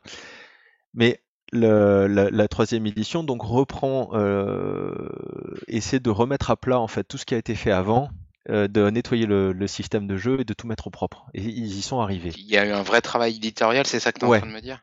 Oui, franchement, euh, oui. Déjà, euh, de manière amusante, ils ont gardé la création de personnages originels où tu tires tout au hasard. Et en parallèle, ils te disent, alors vous pouvez continuer à faire comme ça, mais il y a aussi une méthode pour faire les personnages que vous voulez jouer. Et donc, ils te proposent les deux, et, euh, et ça de manière très intelligente. Mais le fait d'avoir gardé la création aléatoire donne aussi, comme ils, sont, ils expliquent toutes les entrées de, de toutes les tables, avec un petit laïus euh, historique, ça te donne un- aussi un très très bon aperçu du monde du jeu. C'est-à-dire que, par exemple, tu as une table des métiers, il y a je sais pas combien de métiers, parce qu'il y a les cultures, etc., qui rentrent en jeu. Et donc derrière, tu as un grand chapitre avec la description de tous ces métiers, qu'est-ce que c'est? À l'époque. Et qu'est-ce que et quelles, quelles cultures sont concernées etc et euh, si moi je joue un et si mon personnage il est catholique est-ce qu'il peut être un- il peut jouer un alguazil un alguazil c'est le les, c'est les, les gardes de la ville euh, en, à Grenade. Donc c'est il y a quand même pas mal de background qui a été rajouté et, à et c'est ce qui fait que le livre de base fait quand même presque 600 pages. Euh, Pétard. Voilà. 600 pages euh, entièrement en couleur et enluminées c'est-à-dire que les, les illustrations sont des- c'est tout en enluminure en fait ou en Et 600 Dans pages, Lumineux. euh, 600 pages à 4 Ouais. Ah oui, bon, ça ça va, un petit jeu donc, hein, un petit jeu indépendant, euh, voilà, voilà, léger. facile à lire. euh. Quand je l'ai ramené dans la valise, euh, dans l'avion, je me demandais si j'avais pas dépassé le poids de hein, le le poids du bagage à main. Alors, puisqu'on parle de, de la création de personnages et tout ça, le système de jeu, donc, bah, il n'a pas beaucoup évolué depuis 1990. Ça reste un basique modifié. Ils ont pas, ils sont partis de la, de, de la base originelle de, Aquelarre V1. Donc, c'est un basique caractéristiques, compétences, rien de, super original. Si vous avez joué un jeu en système basique comme Cthulhu, vous êtes perdu. Euh, c'est toujours, ça reste pareil. Sa spécificité, euh, c'est une notion, c'est la, double caractéristique qui s'appelle euh, rationalité, irrationalité. Realida, irrealida. C'est une caractéristique dont la somme fait toujours 100. C'est enfin les deux caractéristiques. C'est la vision du monde du personnage. Ça serait l'équivalent dans Cthulhu de la San, sauf que en fait votre personnage, il va être euh, il va avoir les deux caracs en même temps. Et en fait, quand une caractéristique, l'un des deux va prendre le pas, ça va changer sa vision du monde. Les personnages qui sont rationnels, ils croient en la science et en Dieu. Il n'y a pas de, y a pas de lutin dans les forêts. euh, tout, ex- tout est explicable. Euh, la- quand on est malade, c'est euh, qu'on a chopé une saloperie, et, et- mais c'est pas parce qu'une sorcière nous a jeté le mauvais œil. L'irrationalité, donc, c'est l'opposé. C'est on croit à des créatures euh, dans les, dans les forêts, on est, euh, on est persuadé que la sorcellerie ça marche, les sorcières, tout ça, qu'elles peuvent lancer des sorts et que euh, dansent nues dans les forêts et qu'elles sont capables de, prendre, de se couvrir d'une substance bizarre qu'elles ont fabriquée elles-mêmes pour rencontrer Lucifer. D'accord C'est ça colore vraiment les- la vision du monde du personnage. Un personnage qui aura 60 en, en- irrationalité, il pense vraiment que euh, s'il tourne autour de sa maison quatre fois et il cache un œuf euh, derrière une pierre, il sera protégé du mauvais œil. Là où ça devient intéressant, c'est que ça marche. C'est-à-dire que un personnage qui aurait une rationalité suffisamment grande et qui serait un prêtre est capable d'obtenir des miracles à charge pour le meneur de jeu d'expliquer, de, maintenir un, petit, vernis de, de doute. Mais il ne faut pas oublier qu'au Moyen Âge, la science et la religion allaient de pair. Et quand on a, une valeur d'irrationalité assez grande, on peut lancer des, sorts. Et euh, il y a plusieurs types de magie, en fait. Dans, dans Aquelarre, il y a la simple magie noire, on, on va avoir un chaudron et préparer des potions dégueulasses. Et on fait pas forcément le mal, je tiens à le dire. On peut faire des potions pour soigner les gens et, et entre le rebouteux du coin, quoi. Et le- la, la démonolatrie, donc euh, où là on va invoquer des démons. Ouais, donc il y a- il y, a plusieurs degrés, quoi, en fait, dans le. C'est ça. Donc y, y, il y a le fait que ça te colore ta, ta vision du monde et le fait qu'à partir d'un certain niveau, tu vas commencer à utiliser ta vision du monde. C'est marrant parce qu'il y a un côté presque non-armise là dans ce que tu décris finalement. C'est pas faux, ouais. C'est pas faux. En tout cas, la, la, la, la, la façon de présenter les choses dans le, dans le jeu m'a fait penser à Non Armis quand je l'ai lu. Ouais, c'est ça. Une version médiévale, mais, euh, mais c'était, c'était tout à fait ça. Finalement, c'était du pré-moderne, là où Non Armis, c'est du post-moderne. Alors, la rationalité, on- le maximum, c'est 100. On peut pas dépasser 100. Et euh, de toute façon, les joueurs vont croiser des choses. C'est comme la, santé mentale à, à Cthulhu. Vous allez perdre ou gagner de la santé. Vous assistez à un miracle, vous gagnez de la santé, de, de la rationalité. Euh, on vous jette un mauvais sort, ou vous voyez un, vous voyez un démon, vous perdez de la rationalité, au profit de l'irrationalité.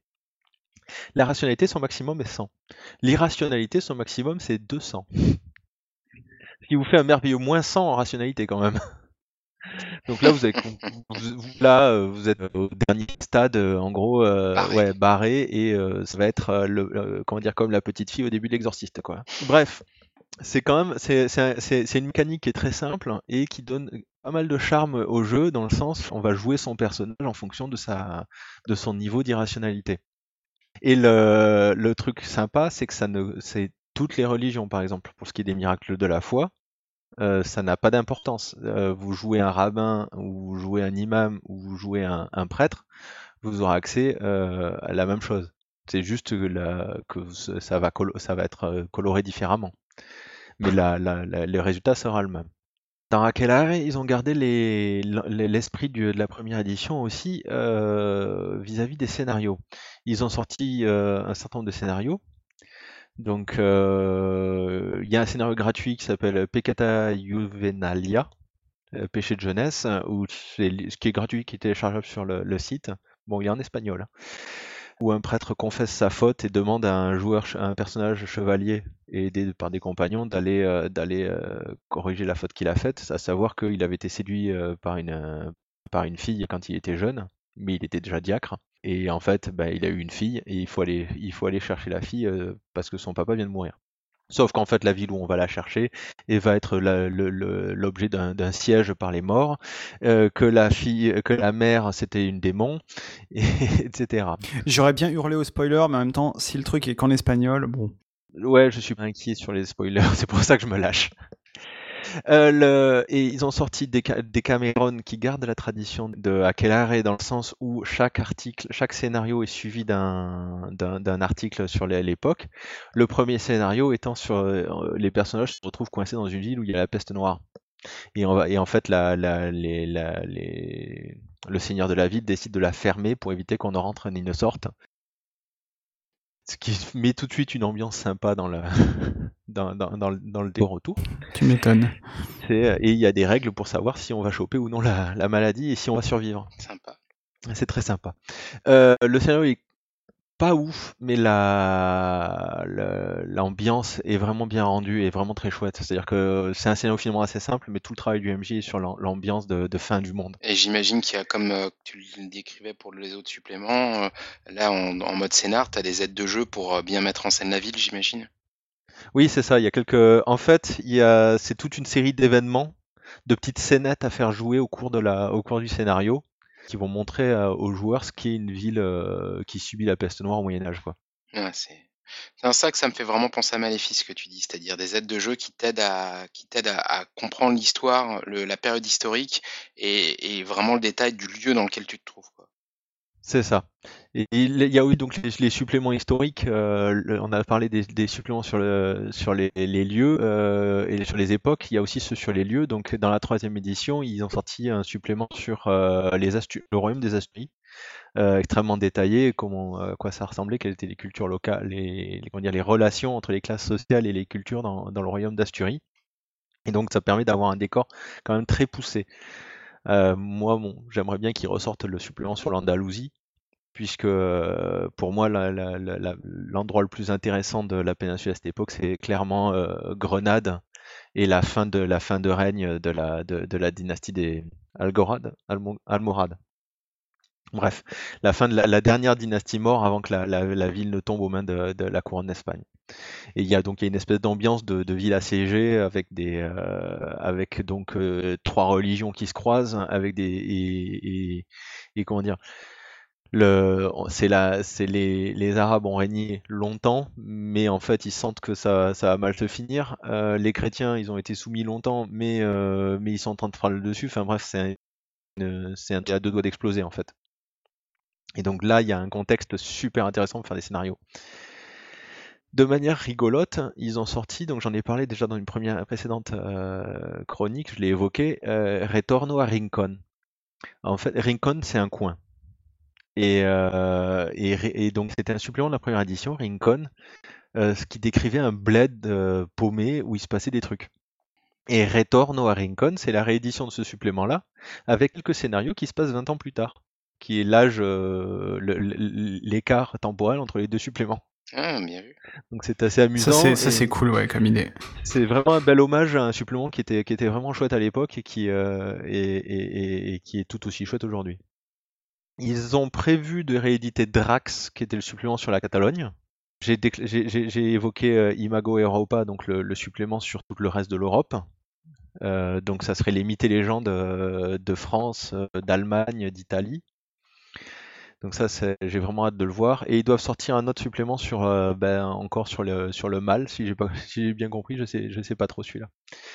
Euh, j'ai évoqué ça, il me manque euh, Démonolatreia, qui est le supplément euh, sur la démonolatrie. Donc on va développer tout ce qui est euh, les démons, la hiérarchie démoniaque, comment on contacte un démon, comment ça se passe euh, au Moyen Âge quand on est un quand, quand- quand on est un mec qui invoque des démons dans sa dans, dans, dans sa cave et quel genre de type fait ça sur son temps libre? Et ils ont sorti un bestiaire donc qui regroupe tout un tas de, créatures mythologiques euh, de, la, péninsule. Et c'est assez marrant parce que les- on est très très influencé finalement par un, euh, imaginaire tolkienien euh, qui lui-même est d'une fantaisie américaine qui s'abreuve beaucoup à une mythologie finalement très nordique. Mais on a plein de contes et légendes en fait en France, en Espagne, avec plein de créatures assez marrantes et, euh, et- et assez particulières. Ça, ça- qui sont pas forcément différentes, mais faites dans les, dans les rivières, etc. qui ont leurs propres histoires et, et auxquelles on s'attend pas forcément. Maintenant que j'ai bien, bien, bien fait l'article du jeu. tout le monde a envie de l'acheter en fait, sauf que bon, c'est dans la langue de, de, de Zoro, donc ça va pas le faire quoi. De, ou alors avec une traduction en française pourrie. Voilà. voilà. Et en fait, il y a, je me suis renseigné, il n'y a aucun éditeur sur les rangs. Donc ceci est un appel officiel à tous les éditeurs français. Sortez-vous les doigts il, y a une, il alors, il y a une traduction anglaise qui est sortie, chez, enfin, qui est sortie, qui va sortir parce qu'elle était chez Nocturnal et que le, vous n'êtes pas sans savoir que le patron de Nocturnal est mort euh, de manière assez inattendue. Il avait 45 ans, un truc comme ça, ou 48 ans, enfin il était jeune. Et en fait, ça a donc mis un, petit, un, gros coup d'arrêt à tous les projets euh, que, que, Nocturnal avait, avait fait via Kickstarter. Je sais parce qu'il y a Hollywood aussi, euh, version anglaise, qui devait sortir, qui doit toujours sortir. Et donc là, les projets sont en train de reprendre un peu du poil de la bête. Donc Aquelarre en anglais, c'était un projet qui avait quand même réussi à rassembler 58 000 dollars, ce qui est quand même pas mal, euh, pour une traduction anglaise, sachant qu'ils offraient avec le PDF de King, de King Arthur Pendragon en anglais, mais avec les illustrations espagnoles qui sont superbes. Donc ça avait été un, bon, euh, une bonne motivation pour, pour, pour, pour pledger. Euh, cette traduction, j'ai pu mettre la main dessus. En fait, l'un des, des traducteurs me l'a envoyé, elle est très très bien. Donc les Anglais, eux, ils vont avoir une bonne traduction et nous toujours pas. voilà. Ouais, donc en fait, ce que tu es en train de dire, c'est qu'au pire des cas, ils peuvent, ils peuvent peut-être euh, se rapprocher de, de l'éditeur en... anglais pour, traduire de l'anglais vers le français. Parce que j'imagine que c'est plus facile de trouver des traducteurs dans ce sens-là. Hein. Je, je sais pas que je pense, c'est que j'en suis sûr. Ouais, il y a beaucoup plus. En France, on trouve sans problème des traducteurs de l'anglais vers le français. Après, des traducteurs de l'espagnol vers le français, ça existe aussi. Euh... Ouais, mais rôliste, c'est déjà plus difficile. Hein. Rôliste, c'est plus difficile et qui accepte d'être payé rien du tout, ça va être, ça va pas être évident. Mais c'est vraiment dommage, quoi. En tout cas, euh, je me suis, à vrai dire, en sachant que la licence était dispo, je me suis posé la question est-ce que je le ferais pas moi-même, quoi. Euh, mais j'ai pas le niveau en espagnol, clairement, et je j'ai pas les compétences pour gérer un projet, donc ça règle le problème. Et juste pour un, dernier tout petit point, euh, là, Akelar a, fait ses 25, a fêté ses 25 ans en 2015. Ils ont euh, No Solo Roll a sorti donc une édition de luxe avec une couverture simili-cuir. En gros, euh, depuis quelques temps, ça, la 3.5. depuis quelques temps, tous les suppléments euh, sortent avec une édition, avec une, couverture, une version de luxe euh, en faux cuir. Et alors, il y a l'édition super luxe.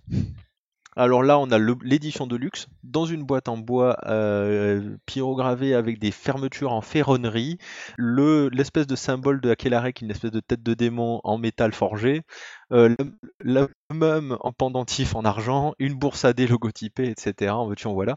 Euh, c'est 200 euros, ça fait plaisir. Je les ai pas. Dans l'histoire de la demi-édition, c'était la deuxième édition révisée qui a eu une, vie d'étoile, une vie d'étoile filante parce qu'elle est apparue, elle a disparu, euh, et elle a une histoire très bizarre, sauf que c'est elle qui a été traduite en français. Ouais, il l'avait pas assez révisé. Voilà. eh ben écoute, merci pour, euh, pour cet aperçu qui euh, effectivement ça, ça, fait envie quoi. Donc s'il y a des éditeurs ou des gens qui connaissent des éditeurs qui, qui, nous écoutent, ce serait bien ou sinon il va falloir se pencher sur l'édition anglaise quoi quand elle sortira. C'est ça. C'est ça, parce que c'est déjà un peu moins compliqué pour la majorité des rôlistes euh, dans laquelle je m'inclus euh, de lire euh, du jeu de rôle en anglais. Oh, tu, lis des jeux de rôle en anglais toi? Bah ouais, écoute, figure-toi, ça m'arrive dans, dans, mes... Je sais que je me la procurerai, je me procurerai le PDF quand il sera sorti, ne serait-ce que pour si j'ai envie de faire jouer. C'est quand même, même si je lis l'espagnol, je lis difficilement et lentement, et en cours de jeu, c'est quand même pas évident quoi. Hum, hum, ouais.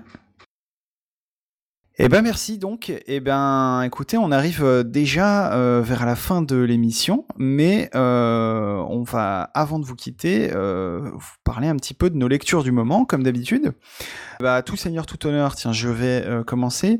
Bah moi, déjà, je me suis mis à lire Unknown Armies troisième édition à cause du tapage fait par mes petits camarades, c'est-à-dire Loris et Guylaine, hein, pour ne, pas les, les nommer. Et c'est vrai que c'est vraiment très très cool mais euh, j'en dis pas plus puisque euh, on finira bien par euh, one of us, one of us.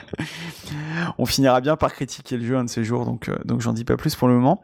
Et par contre, l'autre lecture depuis le mois dernier, c'est un jeu qui s'appelle Lovecraftesque qui est vraiment un, gros gros coup de cœur gros, pour, pour en parler très rapidement, Lovecraftesque, c'est un jeu dans la veine des story games, c'est-à-dire qu'il n'y a pas de MJ, euh, on a un système de tour de jeu très très codifié, euh, dans lesquels chacun raconte un peu ce qui se passe, etc. Euh, un système sans dés également, donc complètement narratif, donc bref, tout à fait dans les cordes de, de mes perversions rôlistes actuelles. Mais plus que le jeu lui-même, qui est déjà pas mal et qui, qui est fait pour raconter des histoires à la Lovecraft, avec un protagoniste qui découvre des une réalité euh, qu'il n'avait pas soupçonnée et devient plus ou moins fou dans le, process, quoi. Euh, ce qui est déjà bien comme proposition, surtout qu'il y a pas mal de cadres de jeux différents depuis les années 20 jusque euh, notre époque en passant par le futur, etc. C'est aussi un jeu qui comprend trois essais euh, que j'ai trouvé vraiment excellents. Il y a deux essais sur l'œuvre de Lovecraft, euh, pour être plus précis sur le sexisme et le racisme euh, dans l'œuvre de Lovecraft et comment on peut faire pour qu'ils n'apparaissent pas autour de la table. Et ça, j'ai trouvé ça vraiment, vraiment très très bien parce que c'est vrai qu'à chaque fois qu'on parle de ces aspects de Lovecraft, de Lovecraft, pardon, tout le monde pousse des cris d'orfraie alors que bon ben si, il faut en parler quand même. Euh, c'est pas parce que les, récits sont bien qu'il faut ignorer leurs leurs gros défauts.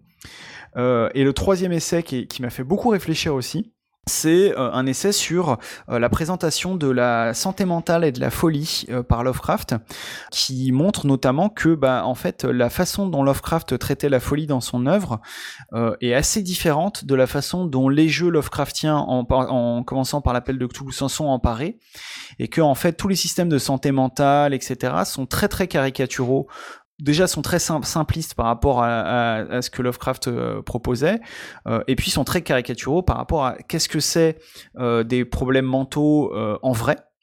Et donc euh, c'est un essai qui euh, propose à la fois des conseils pour bien jouer euh, des désordres mentaux quand on est confronté à des horreurs Lovecraftiennes, mais aussi sur ben, tout simplement pourquoi est-ce que aujourd'hui en 2017 c'est peut-être une bonne idée de faire un petit peu attention à la manière dont on présente ce genre de choses. Donc j'ai trouvé ça vraiment vraiment super. Ça m'a vraiment euh, ouvert les yeux sur pas mal de trucs et je pense que si j'ai un jour je rejoue à l'appel de Cthulhu, ce sera plus du tout de la même manière quoi.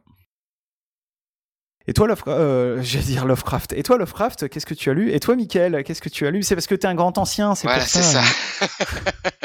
Euh, moi, j'ai alors j'ai relu en réalité parce que des camarades s'occupent de la gamme de Barbarian of Lemuria, donc j'ai j'ai relu le, le supplément Chronique lémurienne, qui est le supplément qui va sortir, qui a eu un, une précommande, une campagne de précommande, euh, qui pour moi est un, c'est un recueil de scénarios à la base, euh, de création française, qui m'a vachement plu parce que c'est très varié. Euh, Il y a même surtout un truc qui qui sort de l'ordinaire. Il y a un scénario où vous jouez des, des c'est des espèces de créatures avec un gros œil qui parlent pas, qui mangent pas, qui dorment pas. Euh, donc gens en expérience de jeu, c'est assez atypique. Euh, les scénarios sont, sont très variés. Ce que j'ai bien aimé aussi dans le supplément, c'est que euh, il y a une région qui est décrite qui euh, a un petit peu un mix de, de Chine avec euh, des Mongols, euh, des Chinois plutôt civilisés, puis un peuple euh, du désert euh, de glace. J'ai trouvé ça vraiment chouette. Ça m'a bien plu. Alors à la base, je fais ça pour pour aider les copains, mais euh, mais euh, je le fais rarement si ça m'intéresse pas ce que je lis et je me suis bien éclaté à lire tout ça. Bon, les illustrations euh, d'Emmanuel Roudier sont toujours à tomber par terre, mais mais le, les sont vraiment sympas. Euh, ça m'a vraiment envie de les des- ça m'a donné envie de les, faire jouer et il y en a quelques-uns que j'ai même euh, du coup euh, j'ai des copains qui ont- qui m'ont fait tester et j'ai bien rigolé. Donc ça c'est côté jeu de rôle. Euh, et sinon, côté lecture, euh, j'ai attaqué la lecture de Un diable d'homme de Fawn Brody, qui est une bio de Sir Richard Burton, donc un des plus grands explorateurs euh, du, du, du 20e siècle, du 20e siècle, du 19e siècle, quoi. Bref, de tout ce que vous voulez. Donc voilà, euh, un gars avec une vie incroyable qui, qui, qui maîtrisait d'innombrables langues, qui était euh, drogué jusqu'à la moelle, mais qui faisait plein de trucs. Un gars qui était absolument euh, complètement euh, décalé par rapport à, à- à la société et qui maîtrisait parfaitement euh, les différentes cultures en Afrique parce qu'il a beaucoup, euh, et puis mais aussi l'Inde, hein. il a fait plein d'endroits, mais l'Afrique c'est quand même un endroit important. Et je lis ça en fait, je lis cette bio parce que je suis en train de travailler sur euh, la préparation d'une campagne euh, en Afrique. Euh, un ambiance entre guillemets d'art continent euh, euh, parce que ce jeu de rôle me tient vraiment à cœur, mais une campagne maison, donc pas une campagne, une campagne à deux meneurs de jeu, donc on, s'échange des lectures et on, travaille sur le sujet. on prend le temps et, et, cette bio de, de Fawn Brody sur sur Burton, elle est juste incroyable. voilà, et le lien d'ailleurs entre mes deux lectures, c'est que l'un des, personnes derrière Ludosphérique et les suppléments Barbarin of Lemuria est historien. Euh, et c'est lui qui m'a conseillé cette lecture quand je lui ai parlé d'Afrique. Il m'a dit ah, faut que tu lises absolument cette bio, elle est géniale. Et ouais, elle est géniale, vraiment. Cool. Et eh ben écoute, on, ouais, on mettra le lien euh, dans l'émission pour, pour ceux qui veulent s'y pencher. Euh, et, toi, Loris, tes lectures? Alors en ce moment, euh, moi je suis tombé sous le charme de Arn, le, background euh, pour tout jeu de rôle des, dire, des années 80. C'est Arn, c'est tout ce que je tout ce que je déteste. C'est du médial fantastique, mais très très peu fantastique, avec un background comment dire encyclopédique. On va décrire la moindre les habitants de la moindre maison, de la moindre ville. Ah ouais, là c'est mon pire cauchemar que tu en Et en fait, c'est un charme incroyable. Alors, euh, je pense que c'est beaucoup lié à la manière dont, ça a été fait. Euh, chaque royaume, en fait, euh, décrit est une espèce de poudrière où tout va se casser la gueule, mais de manière différente. Et donc, l'idée, c'est ce, ce truc-là pour faire tes propres scénarios et tes propres campagnes, sachant que tout l'univers s'arrête à une date précise. Tout ce qui est décrit s'arrête à l'an 720 de leur calendrier. Et en fait, c'est à toi de faire l'année 721.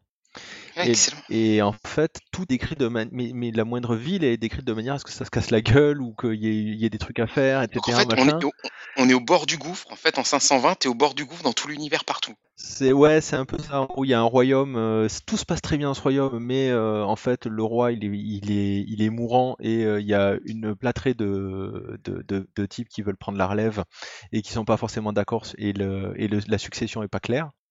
Il y, a, un autre royaume où, au contraire, euh, bon, bah, c'est à peu près clair, sauf qu'il y a des gens qui ont des meilleures prétentions que, le roi au, trône, et, euh, il, y a, des gens qui sont plus puissants que lui, clairement, sachant que tout ça est assis sur une ancienne théocratie euh, malsaine qui, qui s'est cassé la gueule il n'y a pas longtemps, mais qui a laissé des fortes traces, qui vénérait un dieu qui s'appelle Morgoth et qui n'est autre que le Morgoth de, Tolkien. Donc ça, peut très mal se passer aussi. À côté de ça, tu as un royaume, c'est un royaume viking, mais en gros, c'est pas un royaume féodal, donc c'est encore des clans. Le truc, c'est que les, clans, à eux tous, déjà, ils sont pas tout à fait d'accord. Ils sont 4000 et ils ont pris les terres d'un peuple euh, il y a moins d'une centaine d'années qui, eux, sont euh, quelque chose comme 15 000 et qu'ils ont tendance, ils ont tendance à les traiter comme des esclaves. Ça peut très mal finir aussi. Mais non, ça va très bien finir. T'as l'esprit mal tourné. Et donc tout ça est quand même super inspirant quand tu le lis et, euh, vraiment bien, bien, bien foutu.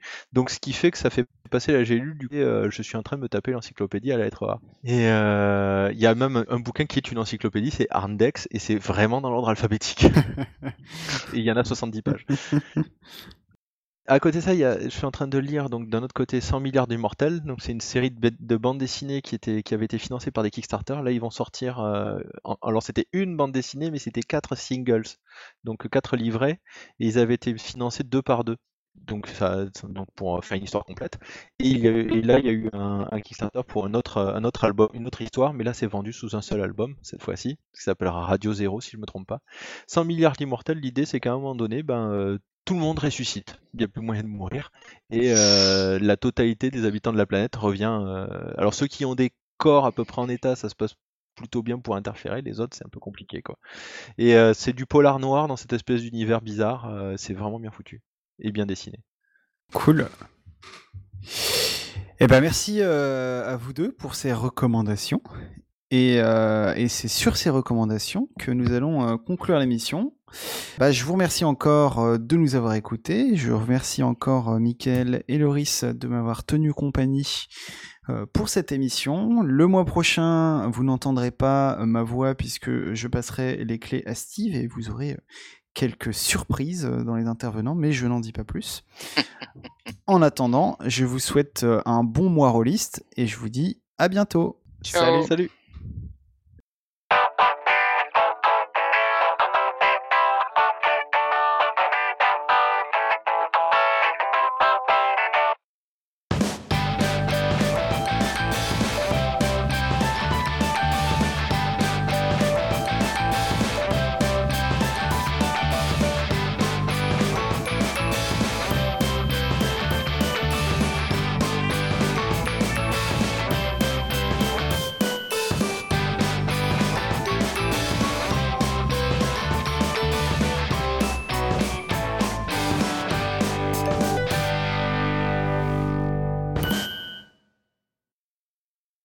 Salut à tous, c'est Norman, je suis avec mes potes ici présents et on va faire un jeu de rôle et on va incarner chacun un personnage un peu d'heroic fantasy, genre un nain, un elfe ou autre et on va vivre une aventure ensemble. No God! No God, please no! No! No! No!